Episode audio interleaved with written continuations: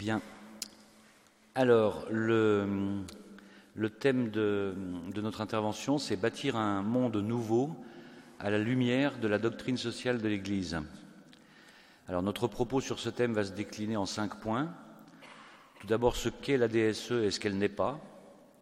Ensuite, l'exercice de la miséricorde dans le travail, que l'on soit en entreprise privée, en profession libérale, dans le public ou l'entreprise éducative. On verra également un point dans l'exercice de l'action politique, puis dans la famille et enfin dans la vie associative ou toute, autre forme d'engagement bénévole. Alors premièrement, ce qu'est la doctrine sociale de l'Église et ce qu'elle n'est pas. Ce qu'est la DSE, elle est une catégorie en soi destinée à la, à la conduite de la personne. Elle se situe à la rencontre de la vie et de la conscience avec les situations du monde. Elle se manifeste dans les efforts accomplis par les individus, par les familles, les agents culturels, les agents sociaux, les politiciens, les hommes d'État, pour lui donner sa forme et son application dans l'histoire. Ce que n'est pas la doctrine sociale de l'Église, elle n'a pas, été pensée depuis le commencement comme un système organique, mais elle s'est formée au cœur du temps, à la suite de nombreuses interventions sur les thèmes sociaux. Ceci explique le fait qu'il y ait pu y avoir certaines oscillations quant à sa nature, sa méthode et sa structure. Elle n'est donc pas un système idéologique ou pragmatique visant à définir et à composer les rapports économiques, politiques et sociaux.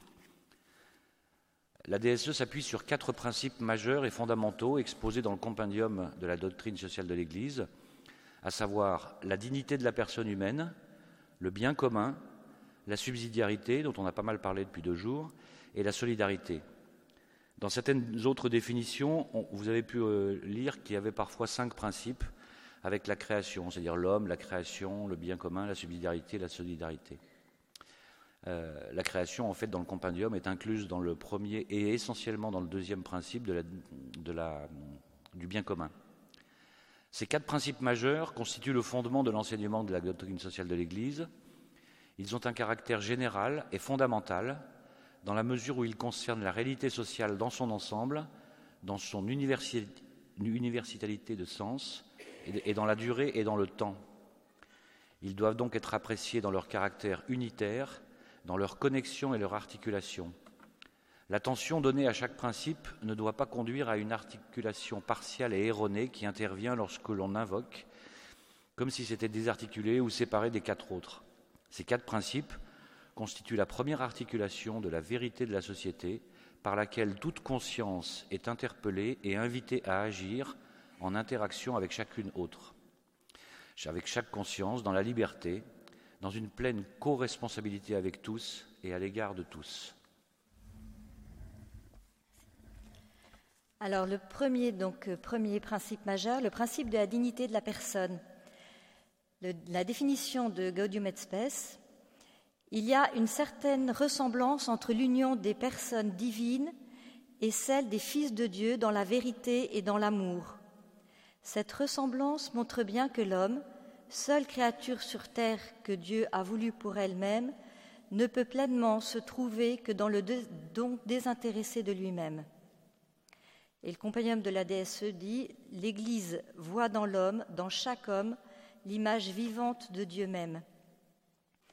Ce principe personnaliste concerne donc la dignité absolue, le caractère central, l'intangibilité de la personne, considérée selon ses aspects essentiels d'individualité et de sociabilité. La personne doit être le sujet, le fondement et la fin de toutes les actions sociales. La personne ne peut jamais être exploitée. La société doit se mettre à son service. Elle peut aussi exiger beaucoup de ses membres, mais ne jamais se servir d'eux. Le devoir, euh, le devoir du plus fort de protéger le plus faible s'inscrit dans cette logique, ainsi que la protection de la famille, lieu de croissance de la personne humaine, de l'enfant protégé par ses parents. On retrouve euh, tout à fait l'exemple de cette, la protection du, plus faible par le plus fort dans le scoutisme dans les camps de mini, on voit bien, voilà, c'est ce qu'il y a d'important quand euh, il y a ces, ces, écarts d'âge un petit peu dans les patrouilles scouts ou même dans les louveteaux avec les petits saisonniers, etc., où déjà tout jeune, on peut apprendre aux, un peu plus âgés comme dans les, familles aussi, à, aider les plus jeunes. Le principe personnaliste se concrétise dans la promotion de la dignité humaine à tous les niveaux, contre tout type de discrimination économique, politique, linguistique, raciale, religieuse, etc. Et euh, en particulier dans la promotion des droits humains fondamentaux. Il s'agit donc bien, selon l'expression de Paul VI, du développement intégral de tout homme et de tout l'homme. Dans ce principe donc de la dignité de la personne, on retrouve bien évidemment le respect de la vie humaine. Aussi, l'ordre social et son progrès doivent-ils toujours tourner au bien des personnes, puisque l'ordre des choses doit être subordonné à l'ordre des personnes et non l'inverse. Euh, le respect de la dignité humaine ne peut en aucune façon ne pas tenir compte de ce principe. Il faut, euh, selon la DSE, que chacun considère son prochain sans aucune exception comme un autre lui-même, qu'il tienne compte avant tout de son existence et des moyens qui lui sont nécessaires pour vivre dignement. Il faut que tous les programmes sociaux, scientifiques et culturels soit guidé par la conscience de la primauté de chaque être humain. Fin de citation. Euh, au paragraphe 83 de l'exhortation Sacramentum Caritatis, Benoît XVI rappelle l'affirmation de l'Église et l'affirmation voilà, de tous les papes qu'on retrouve dans, voilà, évidemment Humanité, etc. Et Benoît XVI dit les valeurs fondamentales comme le respect et la défense de la vie humaine de sa conception à sa fin naturelle et que ces valeurs ne sont pas négociables. voilà, on avait fait il y a quelques années déjà euh, une, des, premières sessions qui était sur humanité. Donc voilà, ça on voit bien dans l'Église depuis toujours cette, euh, voilà, cette, euh, ce respect de la vie humaine. Alors le deuxième, deuxième principe, le principe du bien commun. Le pape François dans Laudato pardon, le bien commun présuppose le respect de la personne humaine comme telle, avec ses droits fondamentaux et inaliénables, ordonnés à son développement intégral. Le bien commun exige aussi le bien-être social et le développement des divers groupes intermédiaires selon le principe de subsidiarité. Parmi ceux-ci, la famille se distingue spécialement comme cellule de base de la société. Finalement, le bien commun requiert la paix sociale, c'est-à-dire la stabilité et la sécurité d'un certain ordre, qui ne se réalise pas sans une attention particulière à la justice distributive dont la violation génère toujours la violence. Toute société, et en elle d'une manière spéciale l'État, a l'obligation de défendre et de promouvoir le bien commun. Fin de citation. Menacé aujourd'hui par l'individualisme, poussé jusqu'à l'égoïsme, ce bien si nécessaire à chaque citoyen est à respecter et à développer par tous, et à promouvoir par chacun et par l'État. Beaucoup de comportements cyniques ou simplement irréfléchis ont conduit à la perte de sens d'une destinée commune, à commencer par l'affirmation selon laquelle chacun n'a de compte à rendre qu'à lui-même, en oubliant que les droits n'ont de sens qu'en lien avec des responsabilités. Lorsque le sens de l'existence ne passe plus par le lien à autrui, la perception même de l'intérêt général est brouillée. Les propositions politiques de long terme sont dévalorisées, les attentes des citoyens s'en trouvent faussées, et il n'y a plus de hiérarchie des priorités, chacun réclame l'intervention de l'État pour ses problèmes particuliers. Les exigences du bien commun concernent avant tout l'organisation des pouvoirs de l'État, un ordre juridique solide, la sauvegarde de l'environnement, la prestation des services essentiels aux personnes, et dont certains sont en même temps les droits de l'homme, l'alimentation, le logement, le travail, l'éducation, l'accès à la culture, le transport, la santé, la libre circulation des informations et la liberté religieuse. Ainsi que le rappelle Benoît XVI, le développement est impossible s'il n'y a pas des hommes droits, des acteurs économiques et des hommes politiques fortement interpellés dans leur conscience par le souci du bien commun. La compétence professionnelle et la cohérence morale sont nécessaires l'une à l'autre, l'une et l'autre. Donc la destination universelle des biens, à ce principe de bien commun, il convient donc d'ajouter celui essentiel de la destination universelle des biens. Dans la tradition chrétienne, le première origine de tout bien est l'acte de Dieu lui-même qui a créé la terre et l'homme, et qui a donné la terre à l'homme pour qu'il la maîtrise par son travail et jouisse de ses fruits. Dieu a donné la terre à tout genre humain, pour qu'elle fasse vivre tous ses membres sans exclure ni privilégier personne. C'est l'origine de la destination universelle des biens de la terre. Le principe de la destination universelle des biens appelle donc une économie inspirée des valeurs morales qui ne perdent jamais de vue ni l'origine ni la finalité de ces biens, de façon à réaliser un monde juste et solidaire où la formation de la richesse puisse revêtir une fonction positive. Ce principe a été évoqué par le pape Pie XII pour mettre en avant un droit naturel à l'émigration dans sa constitution Exul Familia. La migration, dit-il, atteint son objectif naturel ainsi que le montre l'expérience. Nous entendons par là la distribution la plus favorable des hommes sur la surface de la terre cultivée. Cette surface que Dieu a créée et préparée pour l'usage de tous.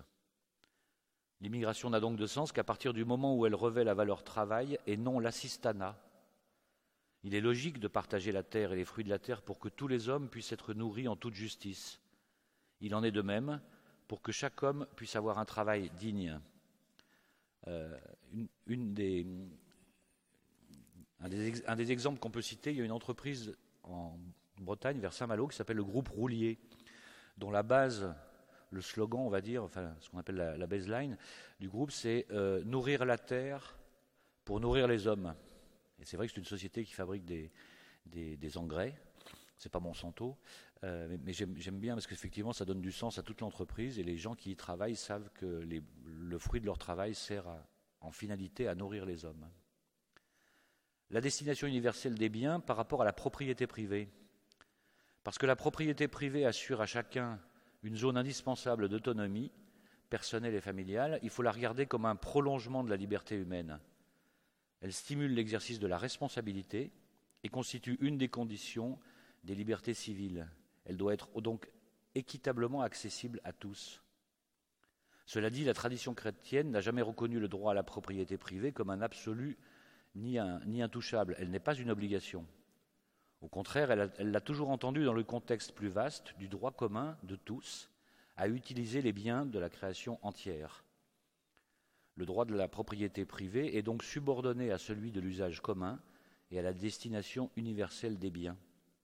C'est très amusant de voir d'ailleurs que tout ce qui est le phénomène d'ubérisation actuellement et cette économie de partage qui est en train de se, créer et de se développer euh, revient finalement à un certain sens du partage et du bien commun et du partage de la propriété privée pour l'usage de ceux qui, n'en ont pas forcément euh, les moyens. L'Église considère que la destination universelle des biens ne s'oppose pas au droit de propriété, mais signifie la nécessité de la réguler et ou de la réglementer.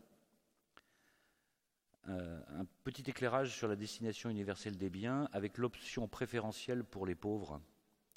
Cette option préférentielle pour les pauvres correspond à un cas de mise en œuvre et d'application concrète du principe de la destination universelle des biens. Elle rejoint bien évidemment la vertu de, charité.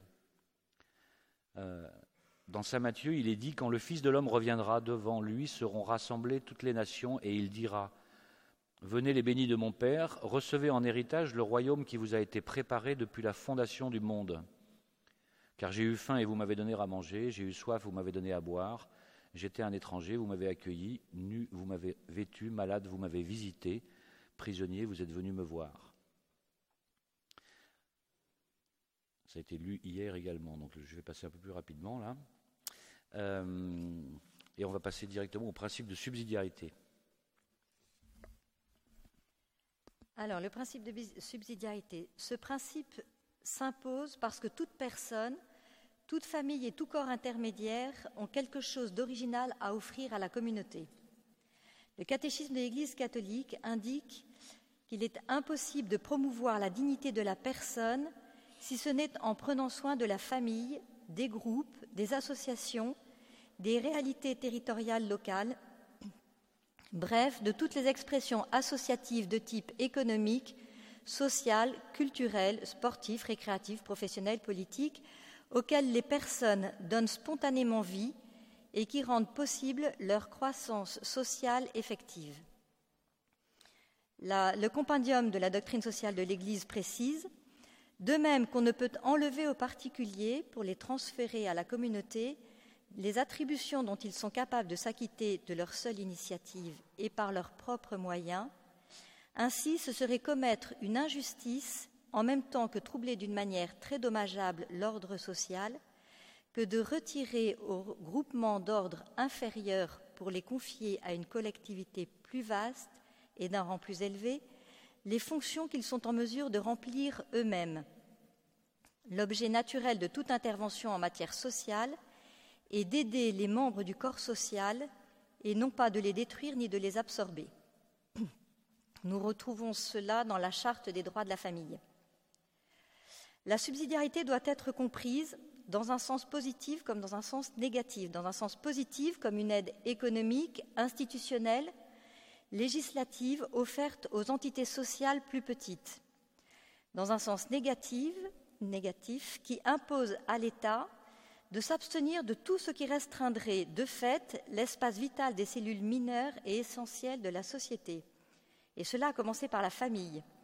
Et on voit à l'heure actuelle à quel point l'État cherche à déresponsabiliser les familles en s'immisçant dans la vie privée des familles et de l'éducation. On le voit par l'éducation sexuelle à l'école, par exemple. Ça, c'est l'éducation sexuelle. Normalement, c'est quelque chose qui revient aux parents, l'éducation sexuelle de nos enfants. Et c'est imposé dans les programmes de l'éducation nationale. Les, campagnes pour la contraception, c'est s'immiscer dans la vie des couples. Euh, ce qu'on disait, enfin voilà, nous, on fait de l'accompagnement au mariage avec des fiancés. Euh, ce qu'on leur dit, vous voyez des campagnes de, publicité pour la contraception, vous n'en voyez jamais pour Billings. Ça, jamais. Donc, euh, on nous impose voilà, des choses qui n'ont absolument pas à nous être imposées.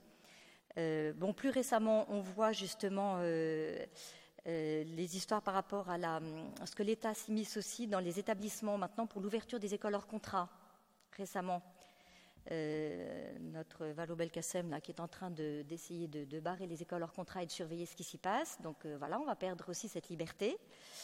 Euh, le décret, vous avez dû suivre ça, le décret sur la fessée qui va maintenant dans les mariages civils. Pendant le mariage civil, on va, il va y avoir la possibilité que le maire rappelle que la fessée, c'est pas bon pour les enfants. Donc voilà, les exemples se multiplient. Donc voilà, ça. Euh, et à l'application du, principe de subsidiarité, correspondent le respect et la promotion effective de la primauté de la personne et de la famille, et la mise en valeur des associations et des organisations intermédiaires dans leurs choix fondamentaux et dans tous ceux qui ne peuvent pas être délégués ou assumés par d'autres. Là aussi, nous voyons de plus en plus l'omniprésence de l'État dans la vie associative, et les contraintes de plus en plus fortes, par exemple dans les camps scouts, dans les camps domini, je pense que voilà, tous les chefs scouts, les restes, enfin voilà, pour les camps domini, on pourrait dire voilà tout ce que l'État impose maintenant comme euh, exigence d'avoir un frigidaire, d'avoir, enfin bon, pareil, il y a une, mainmise de l'État quand même euh, sur tout ça. Euh, mais dans certaines situations, il faut quand même reconnaître qu'il est nécessaire que l'État stimule l'économie à cause de l'impossibilité pour la société civile d'assumer cette initiative de façon autonome. Euh, que l'on pense aussi aux réalités de graves déséquilibres ou d'injustice sociale, où seule l'intervention publique peut créer des conditions de plus grande égalité, de justice et de paix. Dans tous les cas, le bien commun correctement compris devra demeurer le critère de discernement quant à l'application du, principe de subsidiarité. Euh, je vais juste rajouter aussi que le principe de subsidiarité commence très jeune, même dans l'éducation.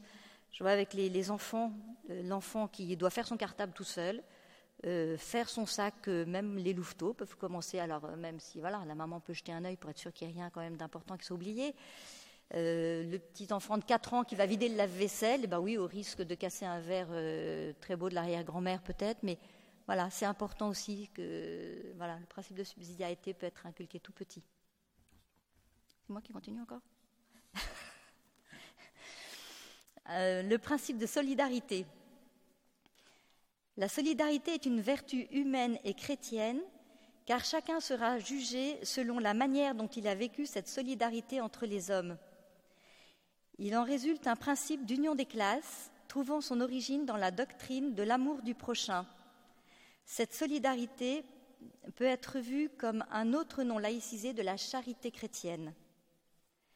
Nous pouvons être touchés par la créativité et la générosité qui existent souvent aujourd'hui dans l'accueil des plus fragiles. On peut voir les maisons Tom Pouce pour les, futures mères en détresse. Alors, les maisons Tom Pouce, où voilà, il y a beaucoup, on voit quand même de plus en plus maintenant de maisons qui, se créent pour les mamans en détresse.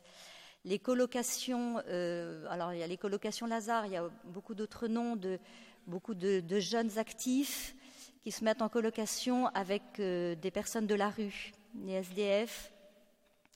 Euh, il y a maintenant aussi de plus en plus les jeunes qui se mettent en colocation avec des personnes âgées. Et voilà, donc toute cette, créativité euh, est quand même très belle actuellement. Ainsi, la solidarité, comme nous dit Saint Jean-Paul II, n'est donc pas un sentiment de compassion vague ou d'attendrissement superficiel pour les maux subis par tant de personnes proches ou lointaines. Au contraire, c'est la détermination ferme et persévérante de travailler pour le bien commun, c'est-à-dire pour le bien de tous et de chacun, parce que tous, nous sommes vraiment responsables de tous. Fin de citation. La solidarité se pratique dans une société quand ses membres se reconnaissent les uns les autres comme des personnes. Elle existe lorsque ceux qui disposent de plus de moyens devraient se sentir responsables des plus faibles et être, prêts à partager avec eux ce qu'ils possèdent. De leur côté, les plus faibles, dans la même ligne de solidarité, ne devraient pas adopter une attitude purement passive ou destructrice du lien social, mais tout en défendant leurs droits légitimes, faire ce qui leur revient pour le bien de tous. La solidarité est également à vivre dans sa dimension internationale. La solidarité renvoie au devoir de participer à la réforme du système commercial international et à celle du système monétaire et financier.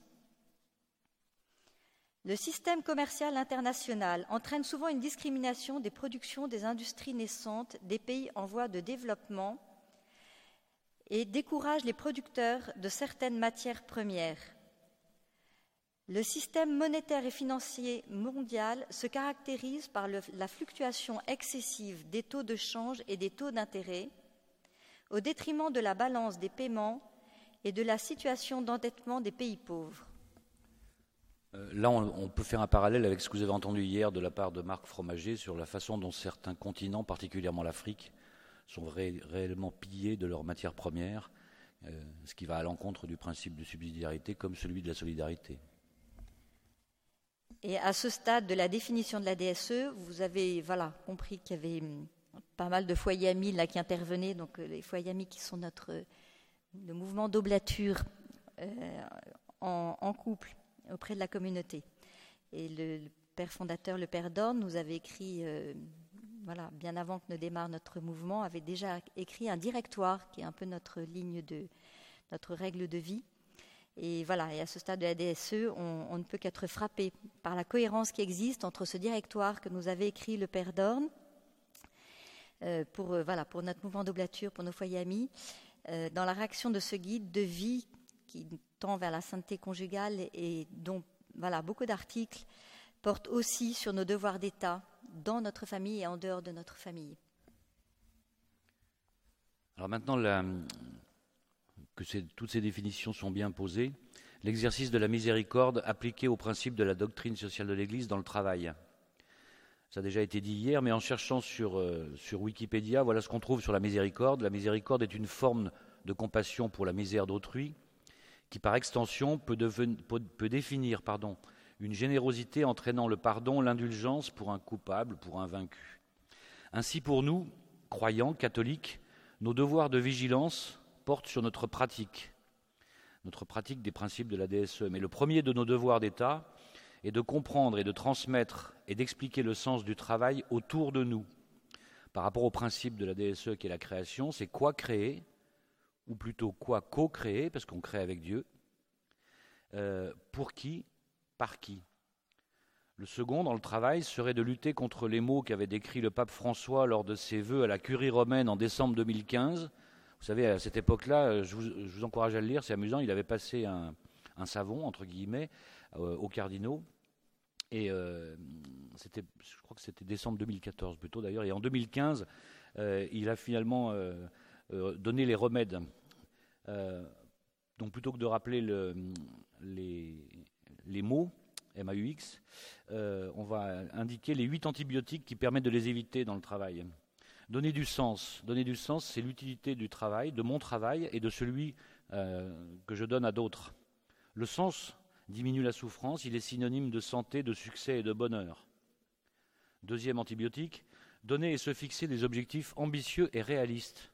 C'est important, réaliste. Il ne faut jamais fixer la barre trop haut non plus, mais ambitieux quand même. Troisième antibiotique, cultiver la liberté euh, d'action avec confiance et avec délégation. La délégation, c'est la subsidiarité. Par exemple, le Père Bernard fait preuve de beaucoup de subsidiarité et de confiance en confiant au foyer ami les interventions de la session, en nous livrant uniquement les titres et sans en contrôler le contenu. Merci à vous. Oser la gratitude. Ça, ça a été rappelé, euh, ça a été rappelé dans la première intervention de, la session par les Fargères. Mais savoir dire un merci, savoir, dire un euh, savoir euh, faire un, sourire dans le travail, c'est la, la, première forme de, solidarité et de confiance que l'on fait à ses collaborateurs. À titre anecdotique, Marcel Fournier, qui a fondé le groupe Carrefour, qui était un haut savoyard, Annecy, il, il, avait imposé un principe qui était le SBAM. Le SBAM, c'est quelque chose en termes de comportement que toutes les caissières de Carrefour, il l'avait imposé comme tel, devaient avoir, c'est sourire, bonjour, au revoir, merci. Mais si on s'applique ça à soi dans l'entreprise et que le matin quand on arrive, on dit bonjour, on dit merci, on sait dire bravo, oser la gratitude, c'est les premiers signes de reconnaissance et c'est déjà l'expression et un signe comme quoi on vous reconnaît entre guillemets chrétien. Pratiquer les encouragements et reconnaître les talents, savoir féliciter, entretenir le sentiment de justice, savoir reconnaître ses maladresses et cultiver l'optimisme. Ce n'est pas toujours très français ça. Il y a eu un récent sondage sur l'optimisme au niveau de 51 nations. La France est 51e. Sans commentaire. Or, le philosophe Alain dit Le pessimisme est d'humeur, l'optimisme de volonté. Que nous soyons en entreprise, la nôtre ou pas, que nous soyons médecins, avocats, architectes, au service de l'État ou artisans, les personnes qui travaillent avec nous doivent pouvoir nous côtoyer en reconnaissant explicitement ou implicitement les valeurs et modes de fonctionnement du chrétien et de la DSE. Oui, le travail est bon pour l'homme, mais la diminution de sens le porte à chercher ailleurs une réponse à cette soif non satisfaite dans le travail. C'est vrai que vous avez beaucoup de gens qui vont chercher le sens finalement de leur vie ailleurs que dans le travail. Pour rappel, je m'en suis entretenu hier avec Marie-Laure, euh, il y a trois mots latins qui signifient travail. Le premier, c'est tripalium, c'est la souffrance. Le deuxième, c'est labor, l'effort. Ça a donné labeur, ça a donné laboureur. Et le troisième, c'est opus, création. Création de valeur, création de. Voilà. Euh, vous connaissez tous cette histoire moyenâgeuse où effectivement quelqu'un qui voit les ouvriers travailler à la construction de la cathédrale de Chartres est frappé par la similitude des, tailleurs de pierre. Il pose la question au premier, il lui dit qu'est-ce que tu fais là? Ben, Il dit bah moi euh, c'est pas compliqué, je, tape avec le burin et le marteau que voilà sur une pierre et puis voilà. Le deuxième il lui dit mais tu fais quoi? Il dit, bah, il dit bah, je construis un mur. Et le troisième il dit mais tu fais quoi là? Ben, Il dit je construis une cathédrale. Et le quatrième il lui dit mais tu fais quoi là? Il lui dit bah moi j'œuvre pour la plus grande gloire de Dieu. Et ça l'a mis en réflexion et en fait il s'était il, a réussi à identifier qu'effectivement il faisait donc la distinction entre la tâche, l'activité la mission et la vocation. Et quand on arrive à un niveau de mission et de vocation pour ses collaborateurs ou pour soi-même, le sens donné au travail prend une valeur totalement différente. Euh, Yannick Bonnet, dans le défi éducatif, euh, déclare Le bon chef est celui qui ouvre le parapluie, mais au-dessous de lui pour protéger ses subordonnés. Le mauvais chef, lui, ouvre le parapluie au-dessus de lui pour se couvrir et laisser les subordonnés sous la verse. Je vous recommande vraiment Yannick Bonnet dans Le bonheur au travail et dans le défi éducatif, même si les livres sont un peu plus difficiles à trouver aujourd'hui. Dans l'exercice de l'action politique, c'est évidemment là que devrait se situer principalement la pratique des principes de la doctrine sociale de l'Église. Et euh, même si vous avez loupé l'intervention sur RCF, moi j'aurais bien aimé que M. Hollande entende ce qu'on va dire. Mais euh, nous avons déjà traité une partie du sujet ici à Sens au forum de février sur l'écologie. On lui enverra le lien, oui, d'accord. Et à l'occasion de la sortie de l'encyclique du, pape François. Pour rappel, l'écologie est une science fondée sur la raison, où doivent s'exercer responsabilité, solidarité, subsidiarité, respect des personnes et de la création divine. L'économie comme l'écologie, loi de la maison et de la gestion, doit aussi répondre, mais sans imposer des règles et des principes qui peuvent diviser ou limiter l'expression de la liberté d'entreprendre. Les Britanniques viennent de nous donner une belle leçon en rejetant l'excès de bureaucratie et de lois votées par des personnes parfois bien incompétentes sur des sujets.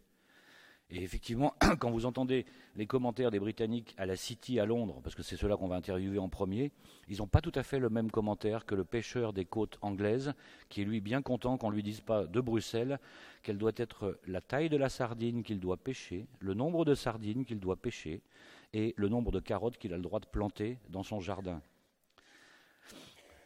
Le travail crée la valeur, la technique le décuple, la finance l'ajuste. Le travail crée la valeur, la technique le décuple, la finance l'ajuste.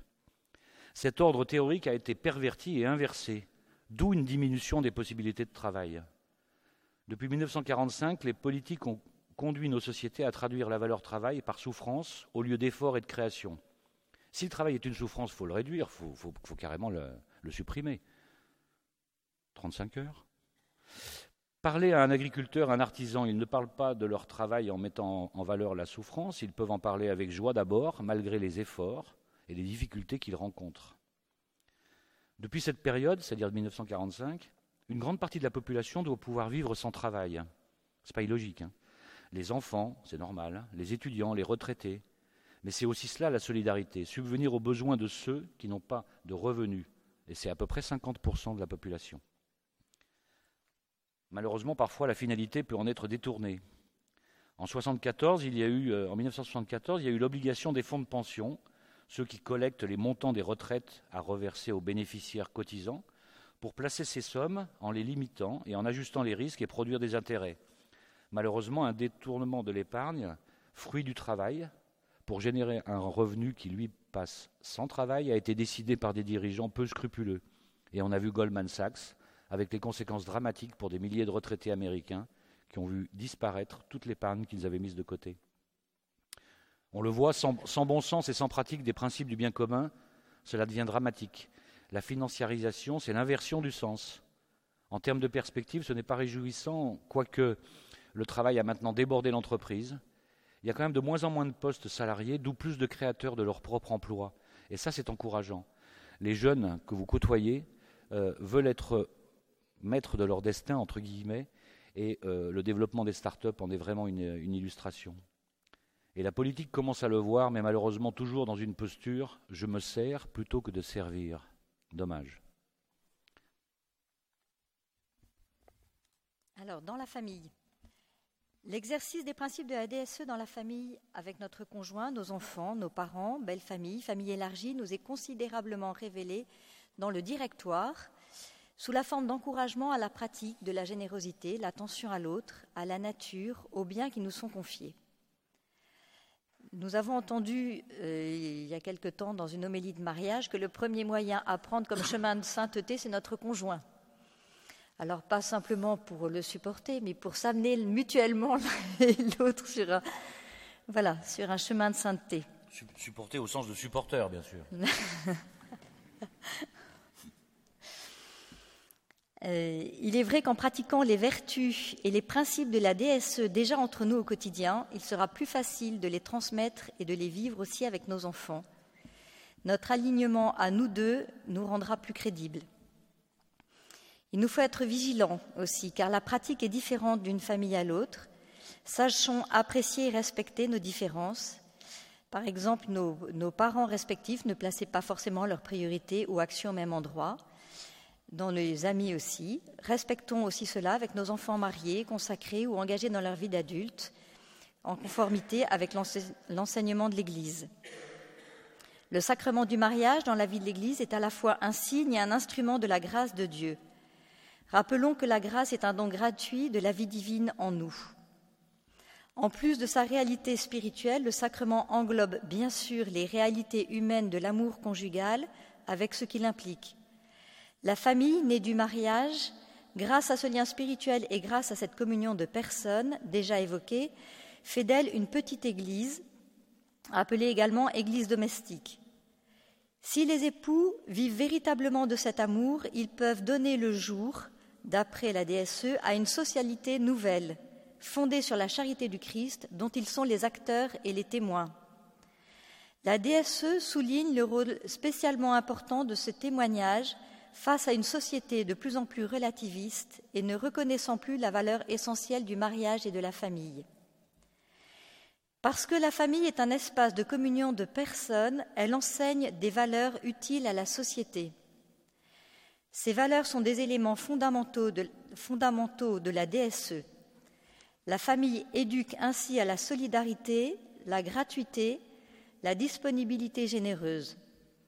En construisant un tissu de relations entre ses membres et vers l'extérieur, la famille est un apprentissage fondamental et irremplaçable de vie sociale, un exemple et un encouragement pour des relations communautaires élargies, caractérisées par le respect, la justice, le sens du dialogue, l'amour et l'autonomie. Cette relation s'étend sur plusieurs générations, dépassant le cadre restreint du couple et des enfants. Cette relation, enfin, dépasse les critères de la rentabilité économique et de la ou de la profitabilité immédiate de l'action.